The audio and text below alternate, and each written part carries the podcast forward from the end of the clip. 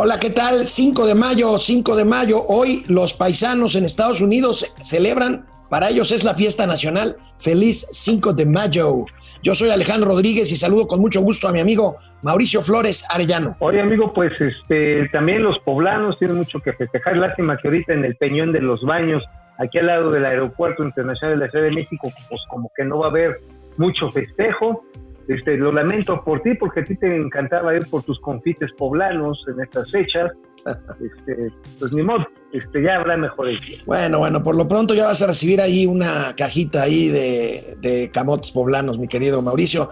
Empezamos. Asumo que así será. Esto es Momento Financiero. El espacio en el que todos podemos hablar. Balanza comercial. Inflación. Evaluación. Tasas de interés. Momento financiero. El análisis económico más claro. Objetivo y divertido de Internet. Sin tanto choro. Sí. Y como les gusta. Peladito y a la boca. ¡Órale! ¡Vamos, réjete bien! Momento Financiero.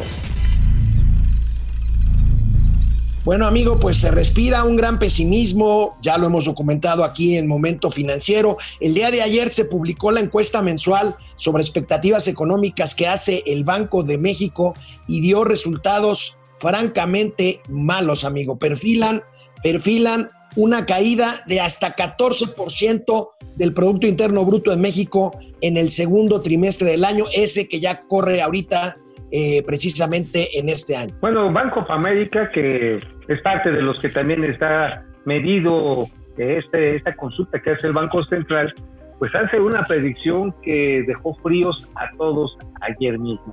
Dice que la economía mexicana, Banco of America, que por supuesto es uno de los que siempre tiene pues unas percepciones más profundas, más filosas sobre la realidad, tanto de Estados Unidos como de México, bueno, que caería 34% la actividad económica en el segundo trimestre. Estamos hablando de que una tercera parte de la riqueza, de los salarios, de los puestos de trabajo, de las mercancías que se intercambian en este país, estarían perdidas.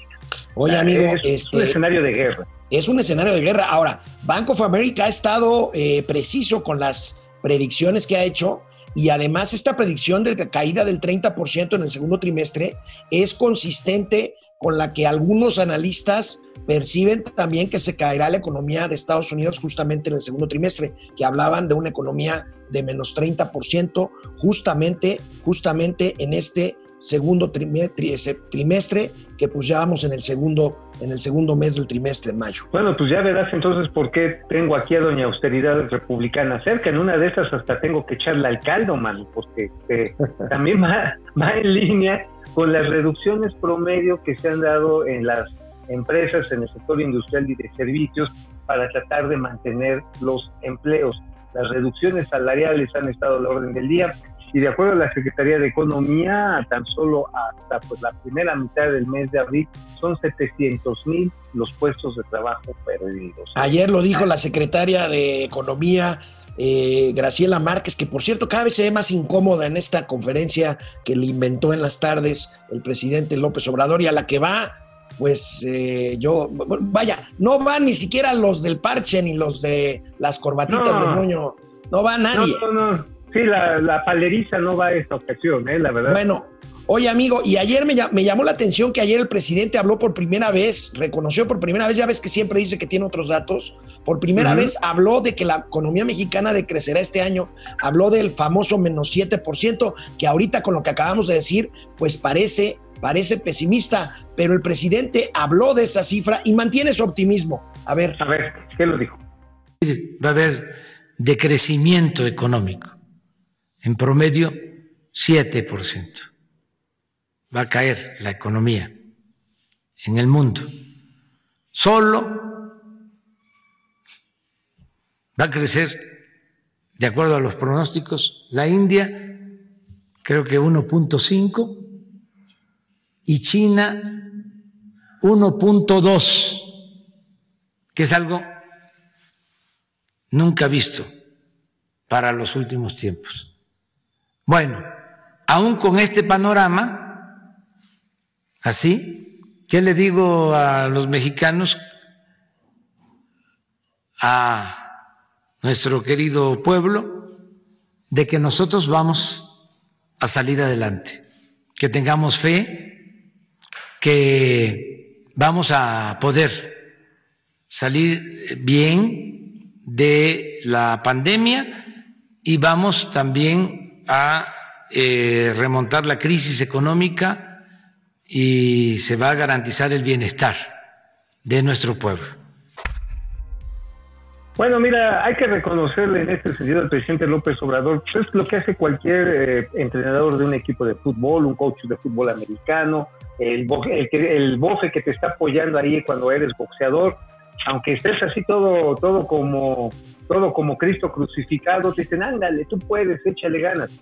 Claro, esa es su misión, esa es su labor. Qué bueno que lo hace, porque efectivamente los datos y los pronósticos no son nada favorables y abonar al pesimismo no ayuda mucho. Estoy de acuerdo. Lo que sí abona es ser realista y creo que no lo está haciendo el presidente. No. Eso es lo que le está pasando. No, no, no. Yo creo que, yo creo que la palabra, más que ser realista, amigo, no sé si estás de acuerdo conmigo, hay una palabra que falta y ha faltado durante los 16 meses que lleva este gobierno, autocrítica. Autocrítica me parece que ahí está la clave, ¿no? Sí, bueno, de hecho Banco of America dice en su reporte que el problema está en que las acciones que está tomando el gobierno mexicano pues están retardaditas, o sea, son pequeñitas, es menos del 1% del Producto Interno Fiscal, validecen ante todas las que se están tomando en el mundo, eh, son pues más bien frases ideológicas, más programas pues, en infraestructura ociosa, así lo describen, eh, en apoyos sociales cuya, cuyo impacto en el consumo es, este, pues es bastante dudoso y que por lo tanto está resultando una política fracasada, así lo llama Banco of America.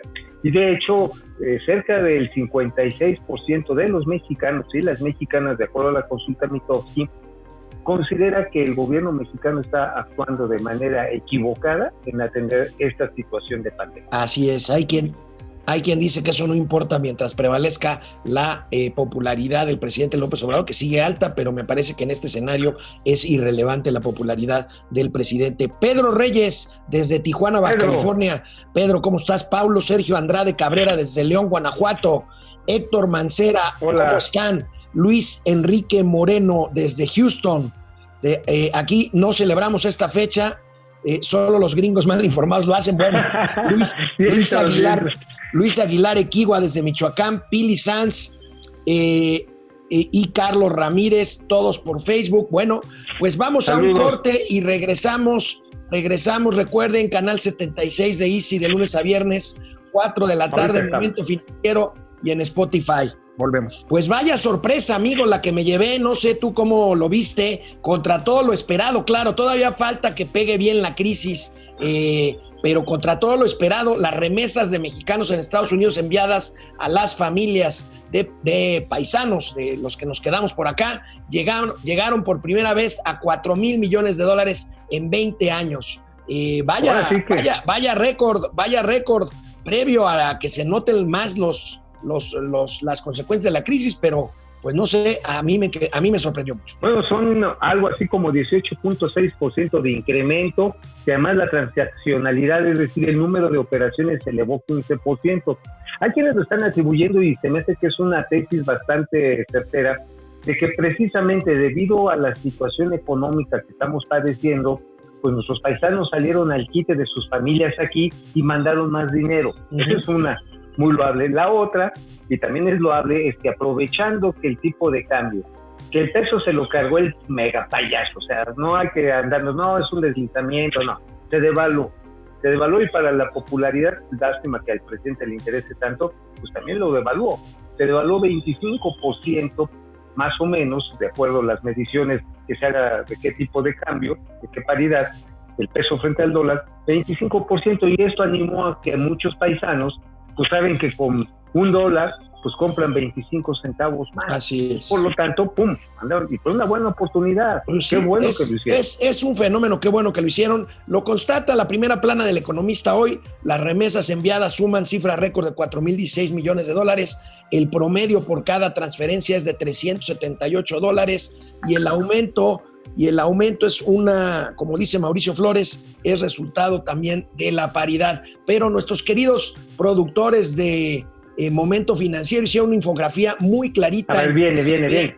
donde se ven los datos, donde se ven los datos de estas, de estas remesas. Ahí Así es. tenemos, ahí tenemos 4.016 millones de dólares, 49% más en febrero. Tú hablas de un, de un porcentaje anualizado, amigo, un incremento, el flujo acumulado en 2020 de 9.293 millones de dólares. No, bueno. Son 1.8, 1.800.000 familias las que reciben, las que reciben 908 dólares en promedio al mes. No, bueno, pues la verdad está en que eso hace la diferencia entre el bienestar y la miseria, ¿eh? Eso Sí, cambia sí, sí. mucho la expectativa de muchas familias. Y digo, a mí me choca eso que dice, no, es que hay que, hay, que ver y qué bueno que están mandando remesas. Siempre es una tragedia alguien que tiene que irse de su país a ganarse el pan que le es negado. Pero por otro lado, pues los paisanos que están allá, yo no conozco a muchos que se quieran regresar, ¿eh? Así como que digan, yo, vámonos a México. Híjole, ya una vez, aunque vivas en situaciones complicadas, y yo creo que también es parte del fenómeno, por ejemplo, en Nueva York, eh, que hay mucho mexicano, o en Chicago, que tuvieron que cerrar prácticamente las ciudades, muchos servicios urbanos, desde jardinería, recolección de basura, servicios a domicilio, eh, atención médica, ojo, venía de mexicanos. Fueron Bueno. los que se rifaron en atender a los gringos en estos momentos. Son- y también pues, son- ganaron dinero. Son las historias, las historias de los paisanos en Estados Unidos. Hoy el presidente de la República les agradece este esfuerzo que hacen. Hoy no se puso esa cachucha el presidente, pero sí le agradeció No, pues a los no. paisanos y reitera, reitera su política económica que ya ha Oh, bueno. subrayado muchas veces. A ver. héroes vivientes. Esto nos compromete a seguir apoyando al pueblo de México. Les puedo mandar a decir que vamos nosotros a hacer lo propio. Cada mes, en promedio, 100 mil millones de pesos se van a dispersar, se van a entregar con créditos para pequeñas empresas familiares, créditos personales, créditos de vivienda y programas sociales para fortalecer la economía popular. Pues sí, amigo, ¿cómo ves? ¿Cómo ves? Eh, El presidente insiste en las transferencias sociales. Pero sí, pues insistió en lo mismo, aunque la verdad, amigo, pues los programas sociales pues son eso. Y la verdad es que un Estado no es solamente para hacer las transferencias sociales. Esa es la visión más neoliberal, ¿eh? Ojo. La visión más neoliberal es que el Estado solamente sirve para hacer transferencias sociales. Una visión desarrollista habla de que el Estado es el que promueve el crecimiento de todos y cada uno de los eslabones para conseguir el fortalecimiento de las clases medias como este intermedio, como lo dice bien su nombre, entre los pobres y los ricos y generar un pacto democrático. No hacerlo es un grave error. ¿eh? Así es. Oye, amigo, el día de ayer, otro episodio del enfrentamiento del sector privado con el gobierno federal y más comunicados de la IP en contra de la 4T. Ayer, el Centro Nacional de Control de Energía, conocido como CENCASE, anunció nada más y nada menos que se va a impedir a partir de ya la entrada en funcionamiento de nuevas plantas de energías renovables. Esto, pues, se interpreta, se interpreta como que estamos, amigo, pues estamos en camino a que la CFE vuelva a ser el monopolio eléctrico en este país, a pesar de la apertura que se dio hace varios años. Bueno, pues podemos decir que por un lado, este, pues los Bartlett ya son el monopolio en la venta de ciertos equipos al Seguro Social. Ahora el papá Bartlett, papá Dino, lo que quiere este, Manuel Bani, pues es otra vez reinstaurar el monopolio, el monopolio eh, pues del Estado sobre la parte de la generación y la distribución. Acuérdate que ya el año pasado había distribuido la CFE un documento al, al SENACE diciéndole su casa de todo lo que quería. Prácticamente todos los doctores privados a mingar a su chat. Órale, vámonos. Este, el problema está en que hay 20 mil millones de dólares con contratos. Y sabes qué, amigo? Viene un auténtico, un auténtico chubasco, una catarata de amparos de estas empresas. Muchas fotovoltaicas de generación de, de vía eólica iban a entrar ya operación en el próximo mes. Vienen un montón de amparos en un momento en el que el gobierno mexicano no las trae todas consigo. ¿eh? No, no, no. Y vaya, un par de comunicados muy duros, por supuesto, de reclamo de esto que estás diciendo, tanto del CCE como de la CONCAMIN, pues están hablando de que hay contratos en marcha vigentes de empresas nacionales y extranjeras que pues tienen ya comprometidos proyectos para entrar en operación en este 2020, nada más en este 2020 por 4.500 megawatts o 6 mil millones de dólares de los 20 mil de los que tú hablabas, amigo. Así es, y lo que vamos a ver en los próximos días es cómo las respectivas asociaciones van a detallar el impacto en empleo y en inversión que esta decisión ha tomado. ¿eh? Híjole, bueno, pues otro enfrentamiento. Vamos a ver. Regresamos después de una pequeña pausa. Recuerden, canal 76 de Easy y en Spotify, Momento Financiero. Bueno, tenemos que eh, señalar eh, quienes están conectados en YouTube. Muchas Sí, a todos, gracias. a nuestra Julio. Julio Michelena, el aumento en las Julio. remesas es una señal de crisis que viven las familias mexicanas. Sin duda alguna, ya lo comentabas, Sí. amigo. Así es, así es, hay necesidad de billetito. Héctor Mancera, buenos días, ¿cómo están? Sandra Díaz, por- pandémicos días, ¿saben si ya se contagió, ya sabes quién? Bueno, pues no han nombrado, esperemos que no sea el caso. Eh, Fiesta no. Roy, y no olvidemos que antes de la pandemia Bank of America ya ponía el crecimiento de México para el 2020 en menos 2%. Uy, ese ya se quedó atrás, ahorita ya Ese ya es optimista. la- las cifras para todo el año ya van por dos dígitos. ¿eh? Hay quien dice, Macario Esquetino habla de 22,5% negativo para todo el año. Negativo. Jorge Pues Rosas, a ver, dime.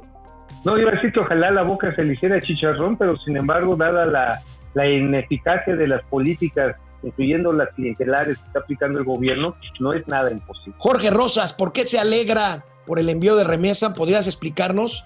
Pues yo creo que no es una mala noticia, finalmente es dinero. El tema, eh, lo que yo no estaría de acuerdo es en celebrar, como dice Mauricio, que es dinero que proviene de gente que se va porque aquí no tiene oportunidades. Ajá, y deja a sus familias y hay un rompimiento y hay dolor de por medio, ¿eh? No, no es bonito eso. ¿viste? Así es. También en YouTube, Jacob Frías, Luis Roberto Muñiz Muñiz, muchas gracias. Muchas gracias a todos por conectarse. Y bueno, pues pasemos, pasemos al siguiente, al siguiente tema. Pues fíjate, amigo, una nota me encontré por ahí de nuestros amigos del Economista. Son más ya de 3 millones los acreditados de seis grandes bancos, los que Qué han bueno. pedido, los que han pedido aplazar los pagos de sus créditos, cualquier tipo de crédito, crédito hipotecario, que son los más, crédito de auto, en fin, pues ahí están los bancos, ahí tenemos el cuadro o el recuadro del El cuadro de honor. economista. eh, BBVA, un millón, un millón de clientes, 730 mil en Citibanamex, 500 mil en Banorte, 406 mil en Santander, 240 mil en Scotiabank, 160 mil en HCBC. Pues qué bueno, ¿no, amigo? Finalmente es un respiro. La verdad, sí. No, es un respiro y Maya, que, que fue un gran respiro. Hay que recordar que quien inició esto fue Banorte, el Banco Fuerte de México, Así sin es. lugar a dudas. Fue, pero los demás bancos también desarrollaron sus soluciones. BBV lo hizo de una manera muy digital, me encantó cómo lo hicieron. Otros nada más te mandaron las cartas y este, ya las firmabas. Qué bueno que la banca tomó esta precaución para que no se les fuera encima el problema de la cartera vencida, porque Así pues no iba a haber manera de pagar los créditos. ¿eh? Oye, amigo, y precisamente ayer la banca comercial en su conjunto reportó la Comisión Nacional Bancaria y de Valores, la banca reporta una disminución de 32, de 32% en sus utilidades al primer trimestre del año, o sea, antes del coronavirus. Vamos a ver cómo le pega a los bancos, tanto en sus utilidades Híjole. como en sus niveles de cartera vencida, ¿no? Ahora, la verdad está en que le venía haciendo bien debido a que acuérdate que las tasas de referencia habían bajado e incluso aún a pesar, aún a pesar de las circunstancias del consumo interno, la, por ejemplo, la venta de autos en buena medida se desarrolló a través a través de los créditos hipo- de los créditos automotrices, aunque hubo un menor volumen y los créditos hipotecarios a pesar de todo en el segmento popular se mantuvieron. Es un fenómeno interesante y además el cobro de servicios. O la banca sí se fortaleció y por eso pues tiene la posibilidad de darnos el respiro ahora a los acreedores, a los deudores. Así es, amigo, así es. Y bueno, yo quisiera comentar contigo un tema que resulta polémico, pero que ha pasado como que desapercibido. ¿Qué pasó con China, amigo? Fíjate que no se ha hablado mucho de esta Sí, ¿eh? decisión de China. Anunció de suspender el uso de dólares en su economía y en sus indicadores. ¿De qué se trata, estimado Mauricio? Porque, bueno, pues los chinos son pues, la primera economía mundial para algunos. Todavía para otros la segunda, pero ¿de qué se trata? Pues mostró una estrategia, vamos a ver qué tanto le resulta en este momento en que Donald Trump está en proceso de reelección y está señalando a China como los provocadores de la pandemia por haber desarrollado supuestamente un virus a través, a través de un laboratorio en Wuhan. Esa es, es la narrativa gringa y por lo tanto pues hay que pegarles. Los chinos, que no son nada tontos, establecieron una, una estrategia financiera, repito, ah, vamos a ver si funciona, pero básicamente la estrategia financiera tiene que ver con dos cosas. Por un lado, todos los créditos que ellos puedan soltar no los van a reclamar que sean pagados en dólares, los puedes pagar en su propia moneda, en yuan, lo puedes pagar, ¡pum! Y por otro lado, las transacciones internas no necesariamente van a estar dolarizadas. Es decir, además sacan junto con ello una moneda electrónica para las transacciones internacionales. O sea, en otras palabras, eh, lo que yo he escuchado de algunos especialistas como Luis Ernesto Derbez, que es un gran internacionalista, es el rector de la Universidad allá Panamericana en Puebla. Eh, fue secretario de Economía. Fue secretario, de Economía, tiene un secretario, buen, economía, buen, buen secretario de Economía, pues tiene toda la intencionalidad de generarse como un polo alterno de poder a nivel. Ojo, o sea, van trazados hacia allá, ¿eh? O sea, no nos engañemos. Oye, amigo, no, no te quiero, no te quiero contradecir ni mucho menos, pero ¿no será esto un acto propagandista del gobierno chino, que ya ves que son bien buenos para eso? Me, me cuesta trabajo pensar en esto que me estás diciendo cuando China es el principal acreedor de Estados Unidos en papeles que están denominados en dólares. Pues mira, todo buen plan, ya una vez que lo haces público, debe de llevar una gran propaganda. Si no, te quema. Y más uno de este tamaño. Entonces, sí, yo no descarto que haya mucho de, ahora sí, de parafernalia y que al mismo tiempo haya muchas cosas, muchos detalles que todavía no tienen bien engranados. Pero, por ejemplo, el hecho de que le puedan decir a Estados Unidos, ok, regrésame mi lana, regrésame mis bonos, pero no es necesario que me lo pagues con dólares, págamelo en yuanes. Empiezas a inyectar yuanes a la economía de los Estados Unidos. Esto, y además puedes inyectarlos a una tasa de interés este, que puede ser bien negativa. ¿eh? Oye, amigo, lo que sí, lo que sí te quiero decir, estarás de acuerdo conmigo, es que ahora que ya algunos países están saliendo eh, aparentemente en la pandemia y China, que fue el primero en que la tuvo, el primero en salir también, China pues va a hacer propaganda rabiosa de que lograron vencer al, al coronavirus y que se lancen como otra vez la primera economía del mundo, ¿no? Aunque igual y no lo han, no la han este, todavía librado, ¿eh? Lo que pasa es que los chinos son más oscuros que las conferencias del doctor Hugo López Gatel, ¿eh? Oye, José, Alfredo, José Alfredo Anaya Ruiz nos dice, tengo dinero guardado en el banco, ¿lo debemos de retirar? No, no, por supuesto que no, el, dinero Está, el dinero está seguro, si no lo necesitas, ahí déjalo. El dinero está seguro en la banca y está asegurado, por cierto, con, con, el tema del, seguro, de depósito. Bueno, nos vemos mañana, amigo. Ya a mitad de semana. Quédense en casa. Ánimo, ánimo. Ahí vamos. Nos vemos mañana. Ahí vamos. Nos vemos. Vamos, réjete bien. Momento financiero.